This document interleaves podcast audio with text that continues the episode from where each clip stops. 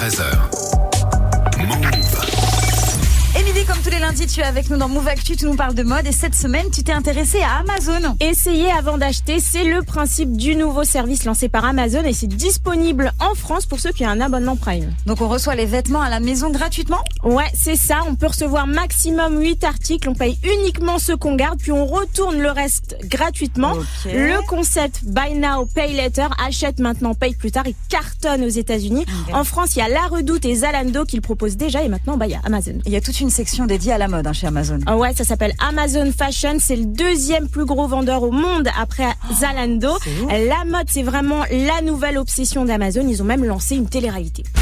Should we get this party started? Let's do it. Designers, Oh my god. And here we go. Let's start the fashion show. Hey, that's my line. Let's start the fashion show.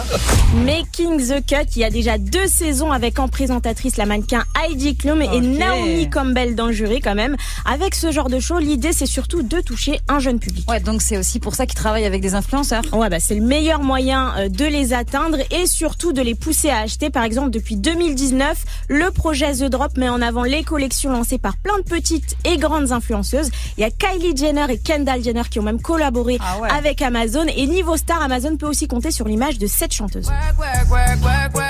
Rihanna Eh et son défilé de lingerie Savage X Fenty.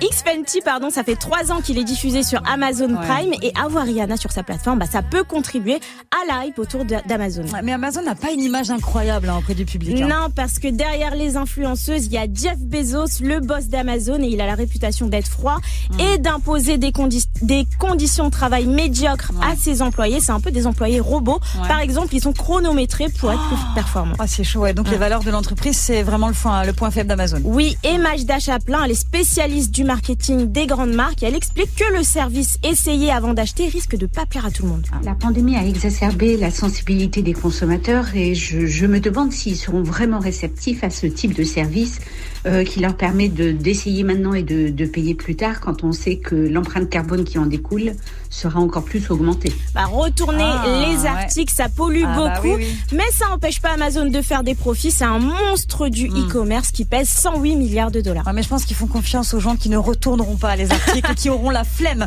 Ouais. Vraiment, vraiment, j'en suis C'est un persuadée. vrai impact, Je c'est suis sûre qu'ils ont fait une étude là-dessus et que je pense qu'il y aura très peu de retours et qu'au final, ils vont être gagnants quoi qu'il en soit sur euh, ce nouveau concept.